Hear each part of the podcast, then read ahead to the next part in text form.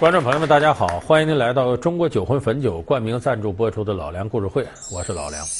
我们这个系列节目啊，给大家逐一的解读一下《水浒传》中耳熟能详的一些人物。今天咱们要说到这个人物啊，争议比较大，谁呢？行者武松。有人说这有什么可争议的？武松那打虎英雄啊，了不起啊！有关武松是不是英雄，争议点就在这儿。人说武松肯定英雄啊，打虎多了不起啊，而且嫉恶如仇，斗杀西门庆，醉打蒋门神，血溅鸳鸯楼，这都是武松的英雄事迹。而且后来朝廷招安，武松是坚定的反对派，不和朝廷合作，这不是英雄吗？可是这个事儿你分怎么说？咱们要从另一个层面讲讲，武松打虎，他要不把老虎打死，老虎就得吃了他。不是他主动要为民除害打老虎，你再说这个斗杀西门庆的人，那是替他哥哥报仇，把西门庆、潘金莲都杀了，是属于家庭的私人恩怨。你再往后，醉打蒋门神，那是由于金眼彪施恩，给了他好处，帮了他忙，他等于是报恩，也不是说为民除害要把蒋门神这恶霸打掉。最后血溅鸳鸯楼。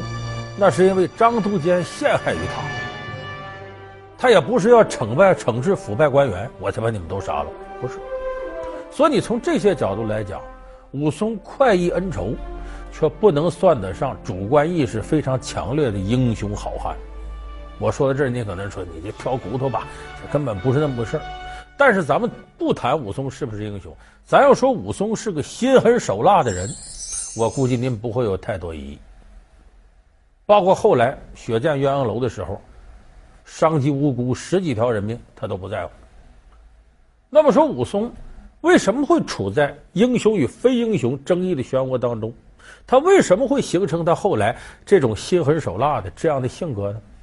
咱们今天就给大伙儿结合武松的成长经历，再分析分析他到底是不是英雄，他为什么会有这样的性格？好武功全统一，武松的本领居然是被欺负出来的。打猛虎、除恶霸，成为大英雄，并非出自武松的本意。不相信朝廷，不相信女人，怎样的打击让他变得冷酷？特殊的经历造就了饱受争议的性格。他的遭遇如何引起人们的共鸣？老梁故事会为您讲述武松一个狠角色的诞生。武松打小什么家庭呢？那好多朋友都知道，父母双亡。他哥哥把他带大的，他哥哥武大郎三寸丁骨树皮这么点小个儿。小时候他家穷的叮当响，那么这种经历呢，给武松带来了两个特点，一个是勤奋，一个是狭隘。怎么叫勤奋呢？你穷人不勤奋，你得饿死啊！所以武松你看干什么都不偷懒，干什么都挺认真，不惜力气。他哥哥打小带着他。卖炊饼啊，干嘛呢？你要不努力的去劳动，哥俩养不活自个儿。所以武松打小就勤奋，但是呢，同时他又狭隘。为什么呢？他没受过什么教育，看问题只能根据自己朴素的感受。一看自个儿哥哥，整天那么勤劳的工作，总受地痞流氓、古惑仔的欺负，所以要想不被欺负，我得能打得过你。结果打抱不平。武松失手打死了一个土豪，害怕了。从小到大没有这人命官司摊上啊。现在是武松胆小的很，把人打死赶紧跑吧。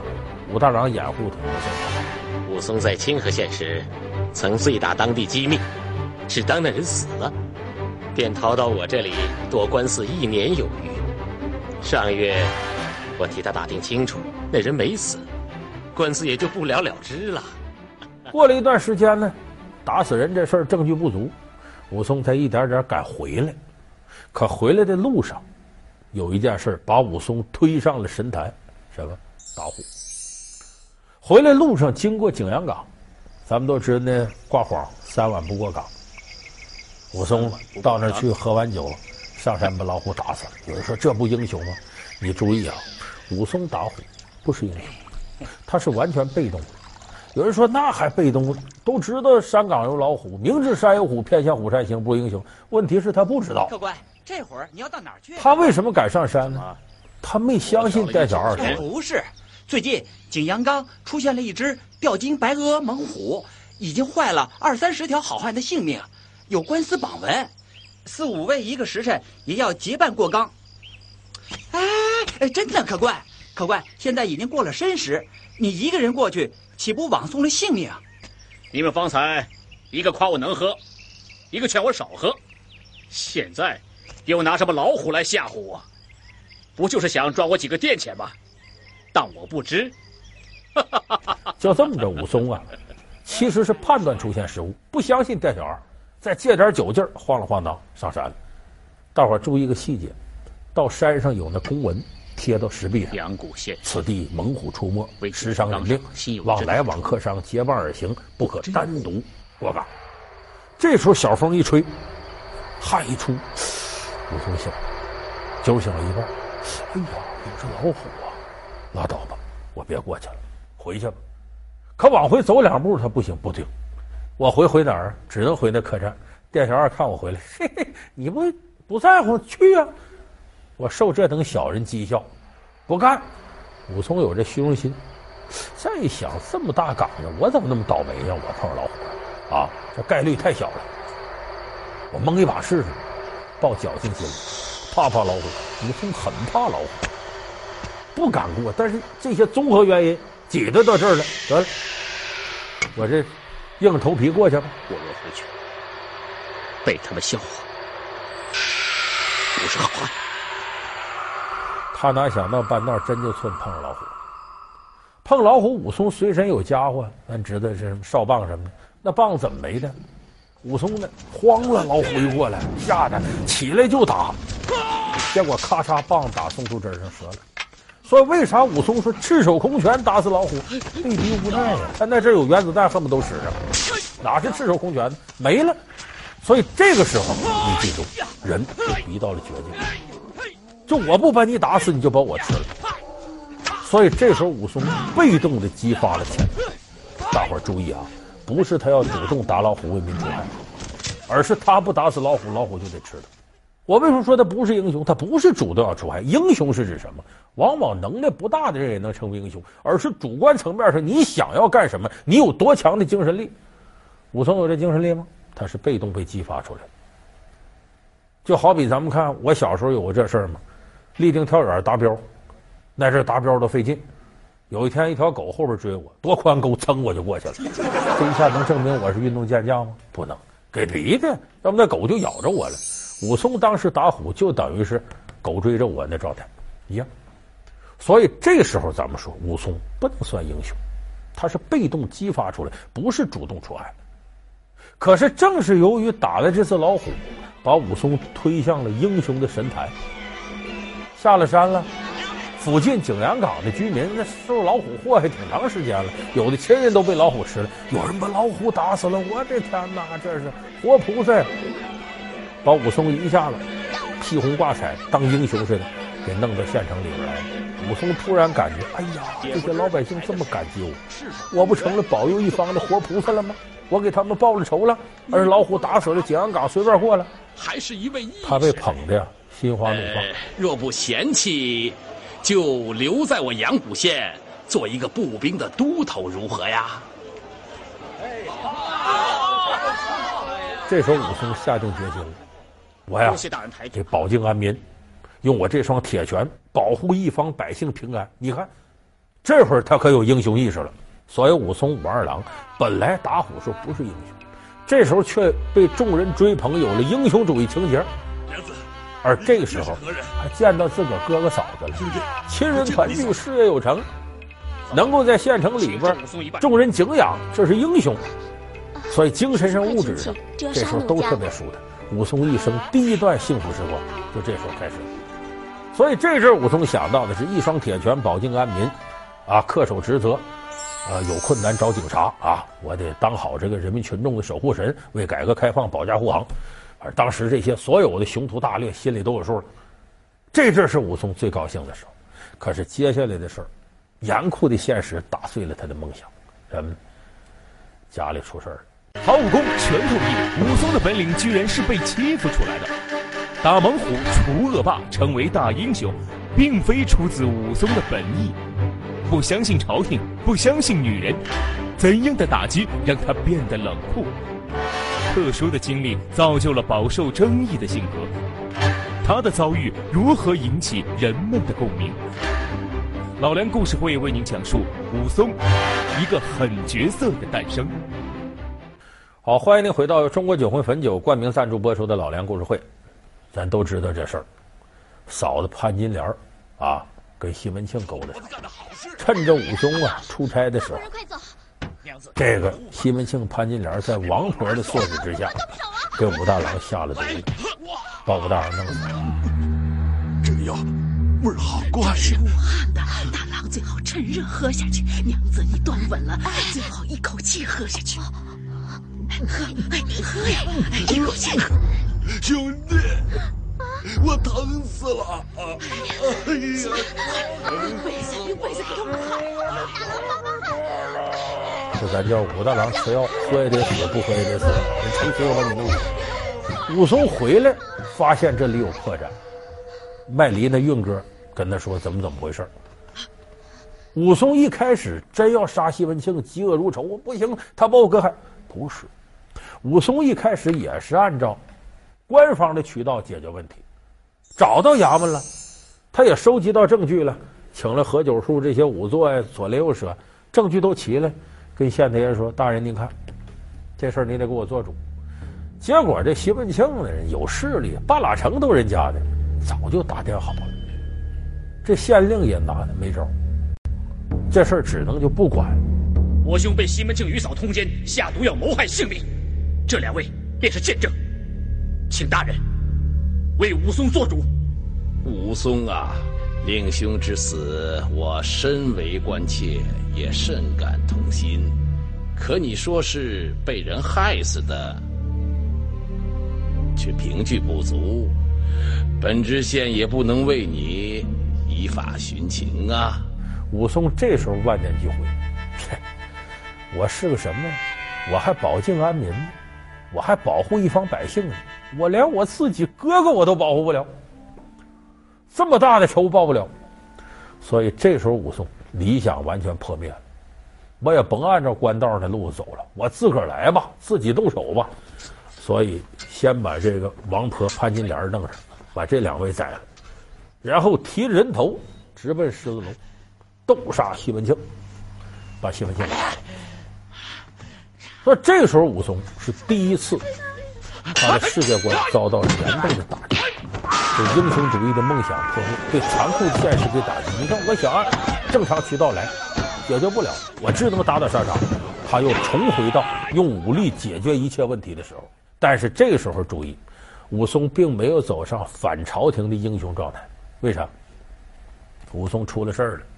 这县令啊，其实是很爱惜武松，也对西门庆人心都有杆秤啊。西门大官人净干这缺德事儿，也何该有此报应。所以县令在底下也帮着武松。据武松报兄之仇，斗杀西门庆，奸夫人命。虽然自首难以释免，急杖四十，赐配孟州。这个时候，武松说白了不是反朝廷，他没到那种英雄状态，他是什么？其实是还对朝廷的人感激，县令和府尹都保着他了，所以你看，两个官差一路押解他往孟州走，半道出了个事儿，经过十字坡，十字坡有两位好汉，头一个是菜园子张青，还有他老婆母夜是孙二娘，张青跟武松原先就好，开的黑店做人肉包子，要把他们几个麻翻了，结果武松呢，老江湖啊，没上这当。后来一看是张青，好了，张青说：“哥哥呀，你何必还到孟州牢营里头遭那个罪呢？你咱们一块儿入伙，反上二龙山得了，何必呢？”我说：“那这俩官差怎么办？让你嫂子把他吃了得了，啊，包成肉包。”我那说：“不不不不行不行不行！”所以当时武松呢没有反朝廷，反而对原来的体制呢还充满着幻想，就跟我们以前说宋江是有朝一日我再回去。这不，接下来武松来到孟州城，在这馆营里头，本来是又给打杀威棒又什么的，哎，结果都躲过去了。后来一打听才知道，馆营的金眼彪施恩想结交他。原来金眼彪施恩有块地，快活林，他在这开了个快活林酒吧，啊，说白了就是娱乐场所。可是他呢，没斗过另一个黑社会头子蒋门神，就这么着，施恩吃了哑巴亏了。他得反击呀！快活林酒吧一天进账好多钱呢，我怎么能弄回来呢？别的倒不行了，我找这武松，给他点儿恩惠，天天给酒给菜，也不打他也不什么。武松一看人这么瞧得起我，摘武松也琢磨，在牢营里头这是唯一出路。我要再跟这对抗，我死在里头吧。所以武松呢，好酒好肉吃着，有朝一日出去了，最打蒋门神，帮助金眼彪施恩。把快活林这块地夺回来，不上英雄。但是接下来，这个时候是武松人生第二个幸福时期。不光是说施恩好酒好好肉供着他，武松还碰着了伯乐了。就我们说孟州城的公安局局长张督监，找到武松了。哎呀，武都头啊，我早就听说你是个好汉呐，哎，为这个兄长报仇，斗杀西门庆。这大名啊啊，如雷贯耳！你到我这儿来，我不能亏待你，来把你放出来，委以重任。然后呢，到我家里来，哎，好吃好喝，还把一个丫鬟叫玉兰，挺漂亮，我准备许配给你。小人愿吃。武松这事儿有人待见吗，不是恩相，他是落难的时候，非常感激张督监，而且一看，看来我这个过来认认真真服刑，好好改造，重新做人，这条道是走对了。你看，领导赏识我了，再一看这玉兰更高兴了，长得漂亮。这武松啊，这些年就没碰着过什么好的女的，要不就是潘金莲那样的心如蛇蝎，要不就王婆那样老么咔哧眼。一下看着玉兰了，哟，这个漂亮啊！而且这玉兰对他也好，这是武松第二个幸福时期，心花怒放啊！这条道我走对了，我好好干，这不是美好的前程就摆在面前吗？所以这时候武松是完全归顺朝廷，就跟主流合作的。但是咱们说残酷的现实，这次武松是碰到了一个彻底毁掉了他原有世界观的一个事儿。有一天，张督监府里丢东西，在他屋里一搜，在武松屋里搜着了，这时反正玉兰没办法给他栽在上。武松一看傻了，武松冤枉！好啊，你给我栽赃陷害，你给我说个明白！人赃物俱在，是赖不掉的。给我杖击四十，押回大牢里去。玉兰，武松那时候都没想到张督监陷害，还以为这，你说这事儿我这不是我干，可这样我怎么对得起督监大人？认罪伏法吧，赐配恩州，所以武松脸上这边一个，这边一个赐配，就这么第二次发配。可是，在路上，他才明白这事儿，押解他的两个官差就要把他弄死，而且从这些人嘴里才知道，原来张督监对他好是扯淡，就是想给蒋门神报仇，人家跟蒋门神是一伙的，老早都让蒋门神给喂肥了。武松这阵开始有点绝望。人在绝望的时候爆发的能量惊人，一不做二不休，搬不倒葫芦撒不了油，我拉倒，我得疯狂报复。于是拿把刀，抢回到孟州城。这会儿呢，张团练、张都监加蒋文神哥仨庆功了，在鸳鸯楼上吃酒。果真把个玉兰当成了亲妹。那还有这几人好，噼里啪啦砍瓜切菜。的如何啊？大伙儿注意，武松的心狠手辣，就从他绝望开始。原先官差性命都不愿意上，这一通杀，激发了他的兽性，同时对人生绝望，见一个宰一个。所以张督监府上十多口子，全被他给宰了。这些人可是无辜的，最后碰着玉兰了，当然这刀拿起来，心里也软。可是最后一咬牙，我连你也杀了。有人说真狠，不是他真狠。武松杀玉兰和杀别人心态不一样，他杀别人呢是解恨，恨无及乌，把你们都当做张都监，当做我对立面。他杀玉兰是什么？是他对自己判断力 完全失灵的一种恐惧。我无法判断你对我好是坏，会不会害我？那我先杀了你，我先安全再说。就这个时候是在绝望之下，判断力下降的一种所以把玉兰破石给捅杀了。这会儿的武松，整个人格完全变了。原来有进有退，有理有据，什么事从个人恩怨出发，但是有分寸。这时候基本就没分寸。我相信我的暴力，我只相信我用我的方式解决问题，别人谁我都不相信，我也没法信了。甚至呢，他用暴力美学的方式来粉饰自己的杀人。你想想啊，月光之下，地上横着十十几具尸首，刀都杀卷刃了。武松往那一站，用抹布蘸着地上的鲜血，在墙上写几个字：“杀人者，打虎武松也。”像恐怖片，但你按吴宇森的说法，暴力美学，在武松心里，杀人者打虎武松也，意思杀这几个人跟打老虎没区别，这都是畜生，我杀死你那就跟碾死个臭虫差不多。所以这个时候，心狠手辣的武松才正式来到水浒传。所以武松后来，朝廷要招安，不行，你要害我，你要真对我好，我最多不要这好。可你要害我，我要接受，那完了。所以我保护自己最好的方式是拒绝你，不合作。但你看，为什么咱们现在好多朋友喜欢武松？你不见得是真把他当做英雄。你喜欢的是什么？小的时候咱弱势，我们渴望建功立业，渴望受人尊重，渴望得到荣誉。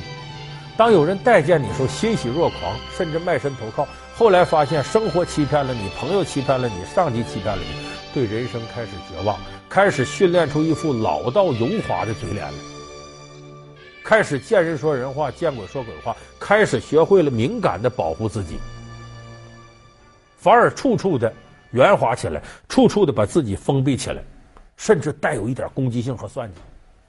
所以，当你看到武松的成长经历的时候，有一点感同身受。只不过我们不可能有武松那么激烈。所以我说，我们分析武松这个人格的形成，其实是对我们现实社会有很大的启迪意义的。我想，这也是《水浒传》留给我们、等待着我们继续挖掘的宝贵财富。怀揣免死金牌，他却差点成为阶下囚徒；身为皇族后裔，他却最终落草为寇。面对高官厚禄，他却选择临阵脱逃，逼上梁山。小旋风究竟中了谁的诡计？曾经名动天下，他为何只落得后勤部长的职务？老梁故事会为您讲述柴进的催命符。感谢您收看这期老梁故事会。老梁故事会是由中国酒魂汾酒冠名赞助播出。下期节目再见。